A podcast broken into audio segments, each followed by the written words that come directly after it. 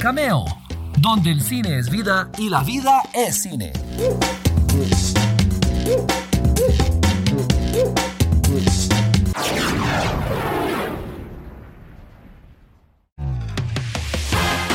Y arrancamos una nueva edición de Cameo, el espacio donde el cine es vida y la vida es cine. Bienvenidos, bienvenidas, queridos cinéfilos y cinéfilas. Soy Walter Campos y ya les tengo sus palomitas, la alfombra roja y la butaca lista para hablar de cine. Esto que nos encanta a nosotros. Hoy tengo un programa muy, muy especial porque hoy, eh, bueno, siempre que tengo invitados es especial porque aportan algo, aportan ideas distintas y si hay alguien por ahí que está buscando convertirse en cineasta, tal vez le sirva muchísimo escuchar a este par de amigos que decidieron hacer una película de terror en Latinoamérica. Así es, hacer cine en Latinoamérica ya es difícil como para cargar encima con la etiqueta de cine de género. Y si es terror, pues puede costar un poquito más por eh, la reacción que tiene el público general a las películas de terror, pero también no se puede dudar que es un género que está creciendo muchísimo. De hecho, como nos lo dijo uno de los invitados, al menos en México el terror tiene una clase de mercado increíble. A mí me gusta muchísimo el terror. Entonces, Hoy contamos con la presencia de Edgar San Juan e Isaac Esban. Ellos son director y productor de la película mexicana Mal de Ojo. Una película no solo de terror, sino de brujas. Las brujas, como probablemente sepan, se encuentran en muchísimas culturas. Y aunque la idea de la bruja con el sombrero puntiagudo negro, el gato negro, el caldero, el batón negro y la escoba es como un estereotipo popular, se sabe que cada cultura tiene sus particularidades. En el caso de la latina, las brujas son cosa muy seria. De hecho, yo me atrevería a decir que a veces le patean el trasero a las brujas nórdicas o a las brujas europeas. Tienen que ver mucho más con, no sé, seres que chupan la sangre de los niños que con otra cosa. Así que cuando hay una película de brujas en un contexto latino, es súper, súper interesante y digno de conversarlo y presentárselos a ustedes. Entonces, ¿qué se requiere para hacer una película de terror? ¿Qué tal es hacer una película de terror en, Latinoamérica? Sobre todo con efectos prácticos. Eh, no sé, hay mucho que hablar, mucho que contar, trabajar con niños, niños en una película de terror, que eso siempre es como una combinación medio extraña. De todo eso hablamos y más con los creadores de Mal de Ojo a continuación.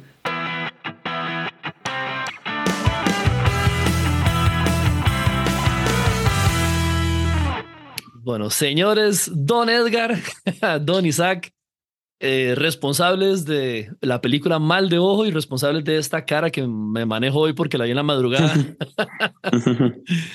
¿Cómo Una disculpa por esas horas sin dormir. Este, no, no, bien eh, invertidas. no, pues la verdad muy bien, súper emocionados aquí del estreno en Costa Rica. Nos encanta que nuestro bebé de terror siga siga viajando y siga, y siga eh, viajando a diferentes países y gracias por todo el apoyo en la difusión, pues muy emocionados del estreno, sí.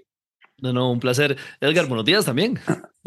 Walter, buenos días, gracias por la invitación. La verdad es que es un privilegio poder compartir el Bacá con, con las audiencias de Costa Rica. Nos, nos, nos emociona muchísimo.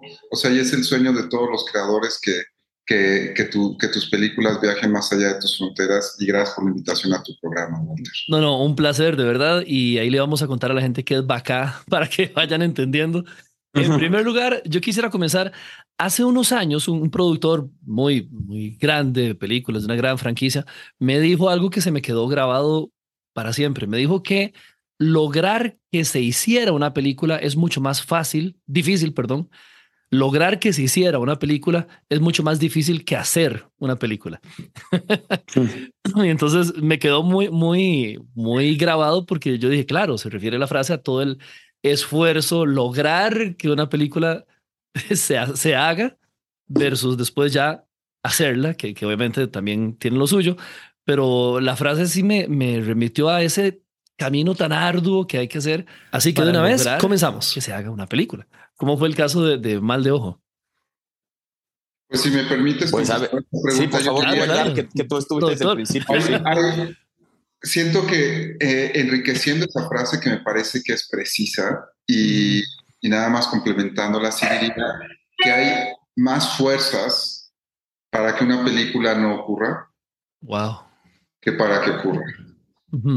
porque siempre hay tantos obstáculos, hay una agenda tan grande, hay tantos recursos, la participación de tanta gente, y a la vez hay tantas cosas que se pueden descarrilar en el, camino, como, como, como bien dices, más frase, es más fácil que, termines no haciéndola.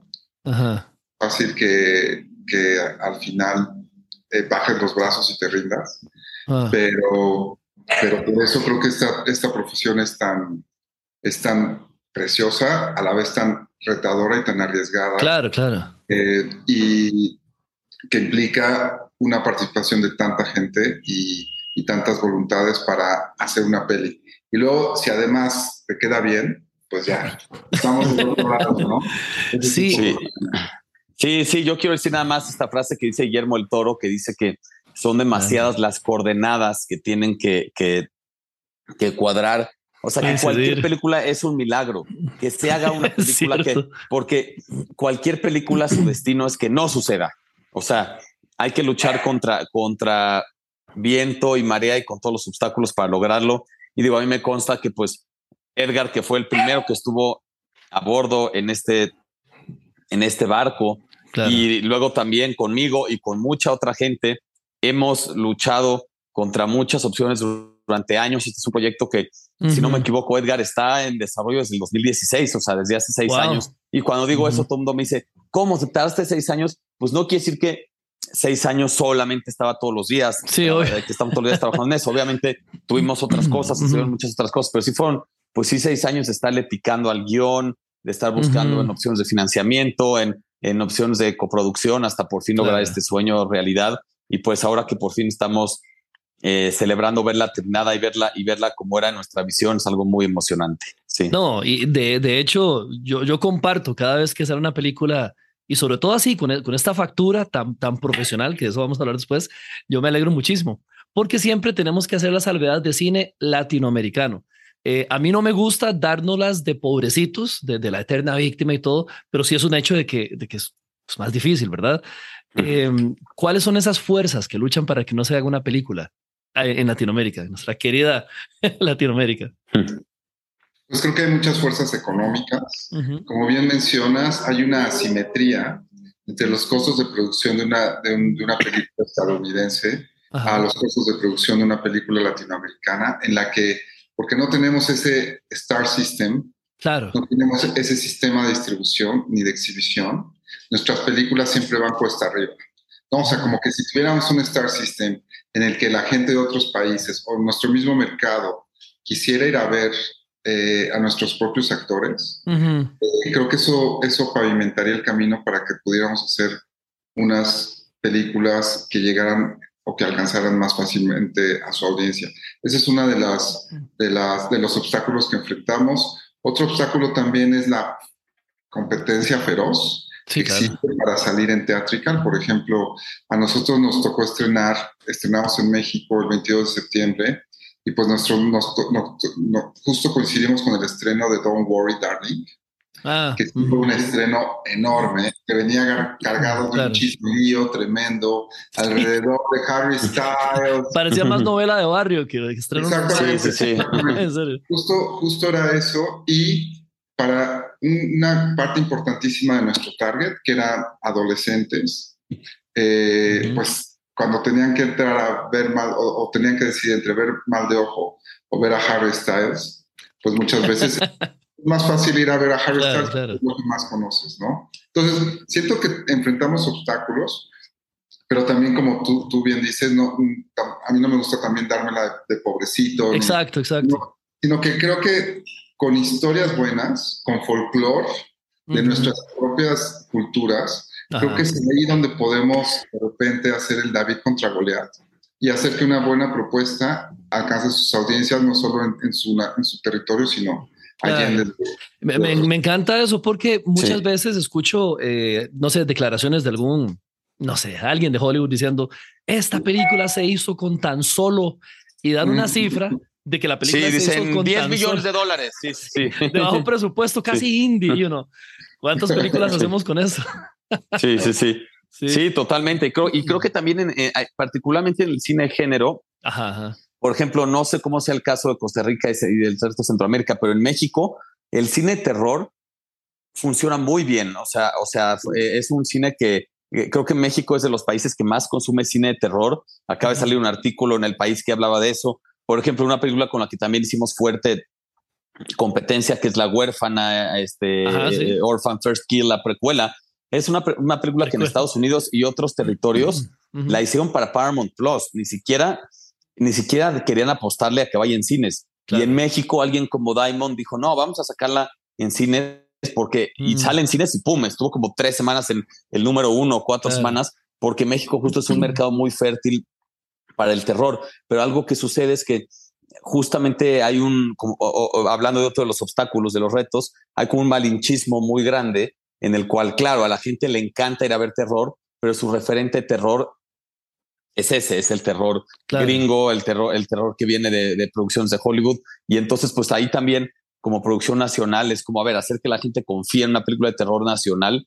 Y pues estamos muy emocionados de que lo logramos, de que estamos en la lista de una de las películas de terror nacionales que más se han visto, ¿no? Entonces creo que en ese sentido logramos conectar con el espectador, aun cuando siempre le da la preferencia a ese o sea, que en este género les gusta. Claro, Les gusta ver estrenos internacionales. Sí.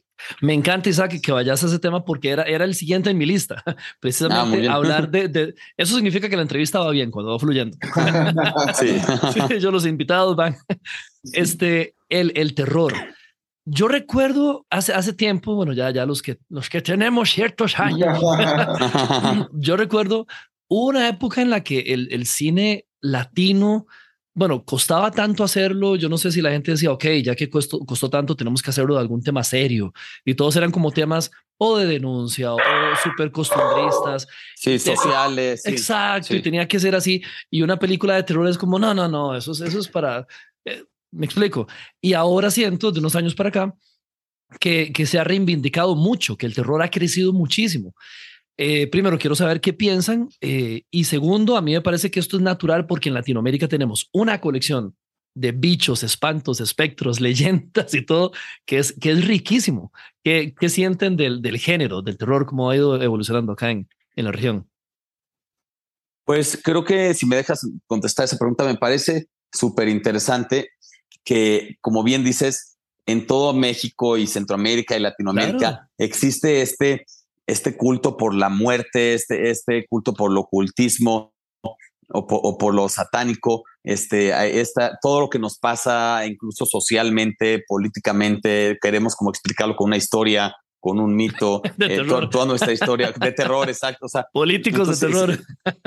Sí, y, y, me parece muy interesante cuando en lo que sí creo que hemos evolucionado es que cada vez llegan más propuestas de terror que están, eh, que, que, son menos una copia de, mm, del terror de Estados Unidos y que están más bien hablando de algo, de algo de México, ¿no? O sea, por ejemplo, claro, el terror mexicano sigue estando lleno de películas sobre exorcismos y sobre monjas que, que son eh, el conjuro y esto hecho en México, pero también, además de esas, de pronto llega un kilómetro 31 que te habla de La Llorona, o un vuelven que, que, se sitúa en el contexto del narco, o, o, ahorita va a salir este Huesera que también habla como de una, de una mitología que es muy mexicana. Y en ese sentido creo que Mal de Ojo tiene un lugar muy especial, no solo para México, sino para toda Latinoamérica, porque la historia original de hecho viene de República Dominicana, de este ah. lugar tan, tan, tan oscuro e interesante en el Caribe, donde hay una, una magia negra muy especial en algún punto hasta se contempló ir a filmar ahí, hacer una coproducción ahí. Entonces, en ese sentido... Por eso el elemento eh, caribeño de, de, las... Exacto. Eh, eh, aún cuando la película decidimos al final que sucediera en México, tiene este elemento muy afrocaribeño. Y la gente que la ha visto, las reseñas, todo, comentan, se siente que es una historia de brujas con mitología muy nacional y afrocaribeña. Y creo que en ese sentido es, es muy única la película. Sí. Ajá. Genial, genial. Este, de hecho, me gusta mucho. Bueno, en Latinoamérica compartimos un montón de, estos espectros. Tenemos la, la cegua en Costa Rica, más al norte es la cegua. Eh, México sí tiene una tradición enorme, pero sí compartimos mucho. Somos como muy, muy hermanos, hermanados por los bichos de terror. de hecho, eh, claro. las brujas, eh, bueno, perdón, la mona, que al final no sé qué bien, no sé tanto el la historia de la mona, pero en cada país hay una mona, no sé qué, qué se van a poner monas también, que el padre sin cabeza, no sé, es como muy, muy latino. Y las brujas es algo muy universal, este, que en todas las culturas existe, pero en mal de ojo eh, sí se siente latinoamericana. Tengo que decir, no se siente completamente mexicana. No sé si fue una decisión consciente como para darle apertura a los mercados. No se siente exactamente una bruja, no sé, azteca o una bruja completamente mexicana, pero sí muy latina. Háblenme un poco acerca de, este, cómo es la bruja latina en el, en el universo de, Mal de Ojo.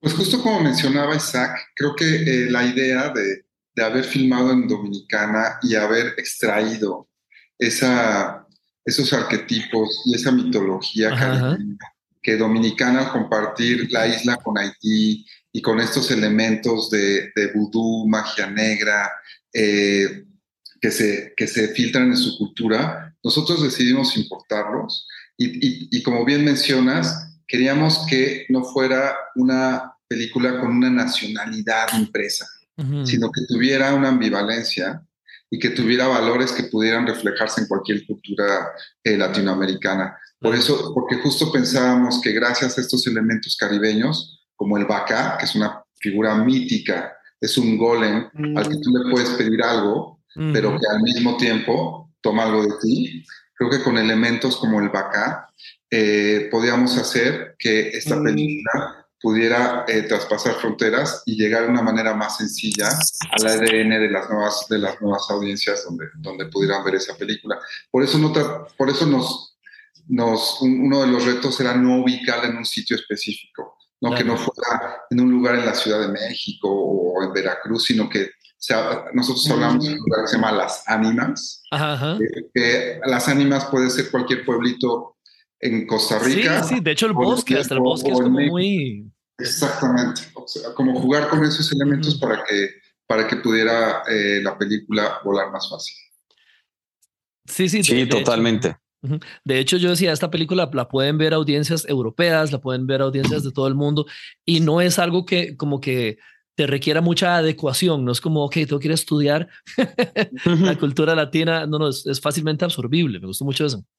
Claro, es, es una bruja que, eh, eh, o sea, estamos muy acostumbrados a ver la bruja como más europea, que hemos visto en cosas como The Witch, en Hansel y Gretel, así. Y claro que tomamos algunos elementos de ahí, pero también hay muchos elementos de folclore que, como dices, se siente latinoamericano y no solamente mexicano, ¿no? Eso, eso era algo pues sí, totalmente eh, intencional, que queríamos que se sintiera una, una, entonces qué bueno que sentiste eso, que es una, que es una mitología como latinoamericana, esa era la intención. Y por eso mismo nos emociona que estemos estrenando ya en Costa Rica, ¿no? Sí, sí, sí. claro, claro, me gustó, me gustó muchísimo.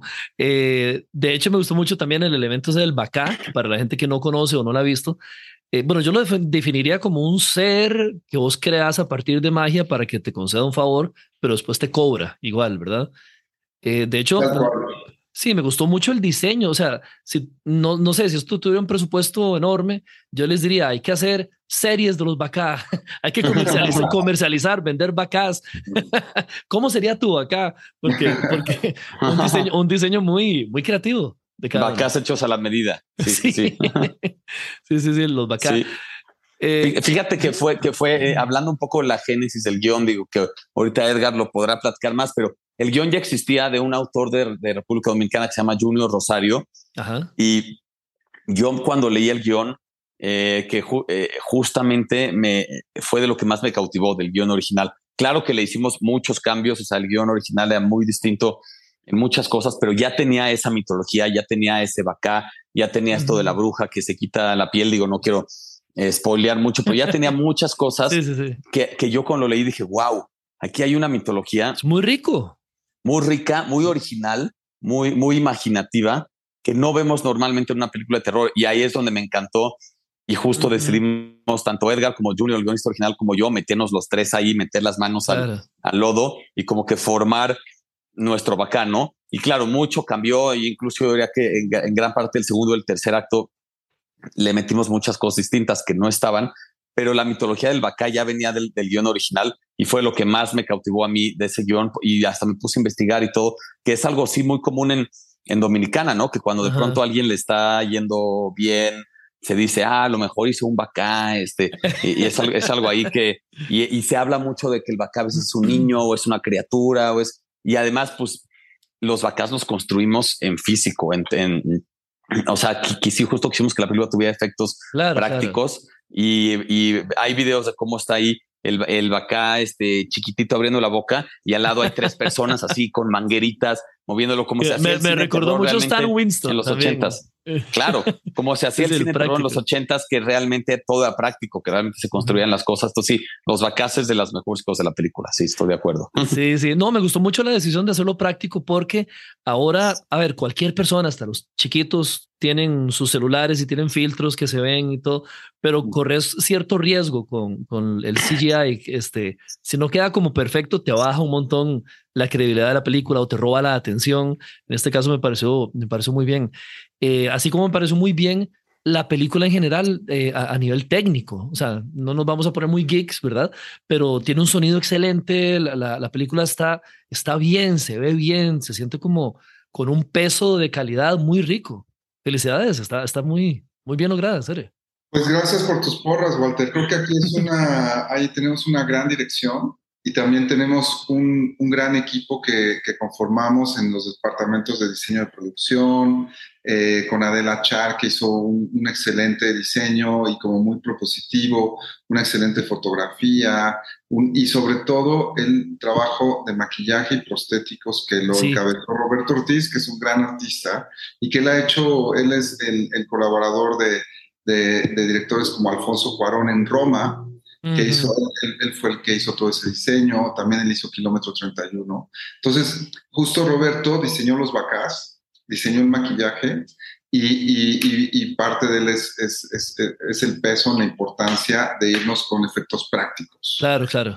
como bien mencionas, de que quisimos que la producción eh, estuviera, tuviera, tuviera gravedad. Sí, sí, sí. Se, muchas veces cuando es CGI, pues es un poco más abstracto, y a veces tiene ambigüedades. En, cambio, con el práctico también, Isaac como que eh, siempre lo tuvo muy claro desde el principio, de, apostar por ello y jugar, con, con, esos elementos y creo que fue una apuesta adecuada porque sí te permite darle esa gravedad a la peli y, y, que te vayas con esa impresión de que, bueno, es un buen producto, es un buen título y te entretiene y te asusta. ¿no? Totalmente. Claro, queríamos que tuviera ese sentido como artesanal, o sea, que de verdad la película fue una pieza artesanal que está hecha a mano con gente, no solo, no solo el trabajo mío de Edgar, sino, como ya mencioné, el trabajo en maquillaje, el trabajo de arte, el trabajo en fotografía, el trabajo en música, el trabajo en vestuario, artesanos todos de su, de, su craft, de su oficio, que todos así con, con cincel y martillo estuvieron como, como crafteando esta obra, ¿no? Y sentimos que son los efectos prácticos hace mucho que se sienta esta, esta pieza artesanal y que no se sienta algo como digitaloso. Sí.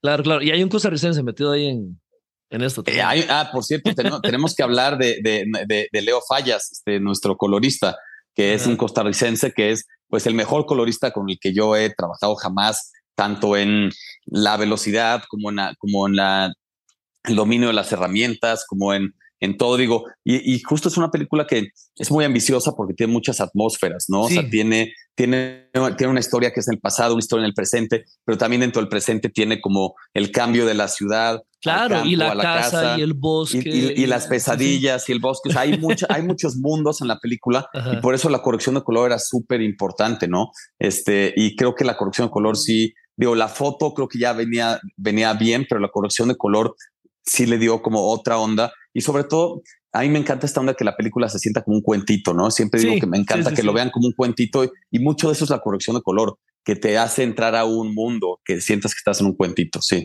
Total, totalmente. Y algo que también me, me interesa mucho rescatar, yo sé que pronto se nos va el tiempo, pero no puedo dejar pasar la actuación y la, la de las niñas. Bueno, la niña, o sea, eh, y los niños en las películas de terror, podemos hablar, no sé, mil episodios de, de, esto, ¿verdad? Pero ella no, no solo no se siente nada más que está reaccionando. Eh, me imagino que mucho viene en la dirección, mucho en el talento de ella también. Eh, de verdad se le sienten las emociones. No es una nenita que pusiste ahí a gritar. No, no, tiene, de hecho, me encanta que no, no son grito tras grito, es es verle esos ojos de terror, es verla, eh, verle la desesperación. Háblame un poco del, trabajo con ella, porque estuvo muy, muy bien logrado, llevó el peso de la película. Súper bien. Sí, totalmente. Ella, bueno, las dos niñas, pero, pero ella, Nala, o sea, Paola, mantiene la película bajo sus hombros. Y creo que, mira, siempre dice que en casting es un 50% el éxito de una película, un personaje. Y creo que con niños es más como el 70, el 80, porque pues sí fue eh, el, la mejor herramienta en casting con niños, pues sí es el tiempo. Y aquí afortunadamente tuvimos mucho tiempo para buscar opciones con nuestra directora de casting, Rocío Belmont, desde 2020, donde originalmente íbamos a filmar y luego por la pandemia se movió a 2021. Estuvimos buscando opciones y mm, justamente eh, eh, a, mí me encantó que Paola era alguien que tenía ya mucha, aún cuando tiene tenía 14 años recién cumplidos con eso la película, ya era una actriz hecha y derecha, o sea que ya ella lleva siendo actriz desde los siete años en teatro, en, series, en películas, pero este era su primer protagónico en cine. Y, creo que de verdad eh, tomó el reto y, es alguien que tiene pues una, una, una disciplina y un talento este, eh, y una inteligencia y un instinto muy especial que yo creo que va a ser las actrices más importantes del futuro cine en México. Pero además está Ofelia Medina también, que es una actriz clásica, icónica, que, que, es una actriz de antaño del cine mexicano que nunca había hecho algo de terror. Y creo que ellas dos eh, hicieron muy buena mancuerna. Y, Se me quedó en la mente el mamita. claro, esa es la intención, que acabe la película y digas mamita. Y siento que ellas dos justamente son, son pues como sangre fresca y sangre y sangre, eh, siempre digo que sangre fresca y sangre consolidada en la película, ¿no? Y, por, y, bueno, Ivana, la niña chiquita, también tuvo que, que hacer eh, una actuación con mucha madurez para su edad. Tuvimos un acting coach infantil que, que también nos ayudó a trabajarlas eh, en la preparación y en cada escena ayudarlas a entrar en su momento. O sea, no todo es mi mérito como director, sino también mucho de ellas, pero también mucho del acting coach que estuvo ahí. Y en general, pues todo el elenco, ¿no? La verdad es que también Samantha Castillo, actriz venezolana, que es la mamá, Arabet, que Victoria Guerrero, que es nuestra bruja, Paloma Albamar, este, eh, Mauro González, todos los actores, me gusta que son rostros, caras frescas que no somos que siempre vemos en cine nacional y que creo que todos se metieron muy bien en la piel de, su personaje. Sí. Totalmente, totalmente. Y tengo una pregunta eh, que siempre me he hecho con esto de, de, castear niños. Me imagino que le pone una, una presión y un reloj enorme a la producción, porque en un año que te tardes, ya el chiquito sacó bigote. Está cambiando la voz y de repente se estira y todo. La niña ya se comienza a ver más, más mujercita. Eh, ¿Qué tal ese aspecto? Porque, ok, tenés a tu niña ideal y ahora corre para ganarle a la, a la biología, ¿no? Sí, fíjate que habíamos, habíamos visto ya la audición de, de, Paola en 2020 y no se hizo la película en esa fecha. Y en 2021 ella volvió a mandar audición y afortunadamente todavía daba para el personaje. Creo que antes había tenía 13 años, ahora 14. Creo que estaba ya en el límite, o sea, creo que más grande, ya se había visto muy grande, pero creo que la agarramos bien el límite. Y en el caso de Ivana, la, niña que es Luna, fue más bien castear al personaje. O sea, ahí me fui más por, quizás podían haber niñas que tenían más experiencia en, en, en, actuación, pero ella la veías y es el personaje. O sea, es una, o sea, físicamente la veías y, y sentías esa, esa ternura y esa fragilidad que sentimos con el personaje y creo que fue un gran acierto en ese sentido la decisión de irme más por alguien que es el personaje. Pero en producción hay que correr con eso, ¿o no, Edgar? Pues es que es algo que, con lo que tienes que vivir, justo como, como eh, este, este, esta pausa en medio de la, de la pandemia, sí nos hizo replantearnos muchas cosas, como el hecho de filmamos en Dominicana o filmamos en México. Creo que ahí había un, un riesgo en, en, filmar Dominicana, eh, la verdad es que quería, siempre queríamos hacerla como coproducción y ese era nuestro sueño, pero al final dijimos, no, vamos a hacer todo en México, costos, costos, también con pandemia, irnos a, Dominicana, pasar controles, tener gente en los hoteles, como, que se volvió más controlado. Y dentro de todas esas variables, considerar la biología y la evolución natural de, dos mm. personajes que están en crecimiento, como eran Paola Miguel, que interpreta a Nala, e Ivana Sofía Ferro, que interpreta a Luna. Entonces sí había una carrera contra reloj para que no se nos fueran justo del tono en el que teníamos, pero creo que fue una gran decisión trabajar con ellas. Creo que, creo que Isaac ahí tuvo un ojo muy certero en, en, poder seleccionar a, a, nuestras dos pequeñas que, que llevaron la película y que la verdad es que te comunican de una manera muy, muy eficiente. Y creo que con el contrapeso de, de Ofelia Medina, creo que hay un ensamble actoral que funciona, asusta y divierte. Genial, genial. Me parece súper mm. bien. Eh, bueno, ya se nos está yendo el tiempo, ya Don Isaac tiene que salir volando en su escoba. Yo, yo, yo tengo que salir volando en mi escoba a, justo a otra preproducción de otro proyecto también de, de, terror, pero, pero si tienen más preguntas, igual los puedo dejar aquí con Edgar, que, que, que, digo, si quieres, que, que tiene más que claro todo lo que fue este gran viaje. Pero pues gracias, Walter. Este, ¿cuándo, ¿cuándo estrenamos? Eh, ¿Cuándo es el estreno, por cierto? Aquí en Costa Rica creo que es el 3 de noviembre, me parece. 3 de noviembre, buenísimo. Pues este, Vamos a estarlo anunciando también para nuestros amigos costarricenses. Este, un gran, gran país. Yo tuve las, la suerte de estar por ahí en 2019, solo unos pocos días. Me quedé con ganas de regresar más, pero pues esperamos que, que sabemos que ahí también hay mitos y leyendas muy interesantes. Sabemos que ahí también hay una afición por el terror. Hay material para rato, señor. No, pues increíble. Sí, sí, sí. Sí, sí, tienen que venir los dos. Bueno, pues eh, muchas, muchísimas gracias. Gracias, Isaac, de verdad. Gracias, gracias por Walter. Pues acompañarnos. esperemos que disfruten de Mal de Ojo en su estreno. No se la pierdan en el, en el cine. Hay que ver en la pantalla grande. Así es, gracias. Sí, gracias. Gracias, Walter. Ojalá nos acompañen a ver Mal de Ojo y que disfruten mucho la película. La verdad es que es un privilegio poder compartir esta película tan, tan mexicana, pero a la vez tan caribeña con las audiencias de Costa Rica. Estamos muy, muy contentos, Walter. Perfecto, Edgar, de verdad eh, te, agradezco muchísimo tu tiempo, la disposición, disfruté mucho la conversación y que se repita. Espero tenerlos invitados otra vez, en serio. Nos encantaría, nos encantaría. Gracias por tu tiempo y un saludo a todas tus audiencias. Muchas gracias. Walter. Muchas gracias. Un abrazo.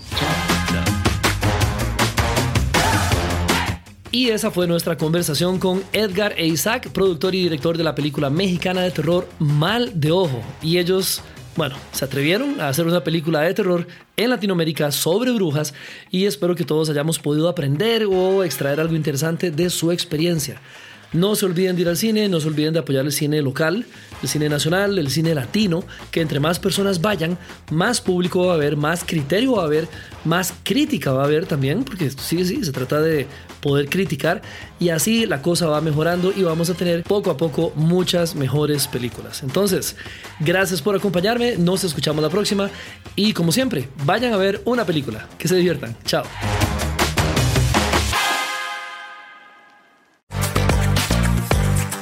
Gracias por estar una vez más en Cameo, donde el cine es vida y la vida es cine. Seguí nuestras redes sociales para disfrutar de contenido diario a través de Cameo Movie Blog en Instagram, Threads, X y ahora también en nuestro canal de YouTube. Apreciamos tus comentarios y sugerencias a través del correo cameo.waltercampos.com. Cameo es una producción de Walter Campos.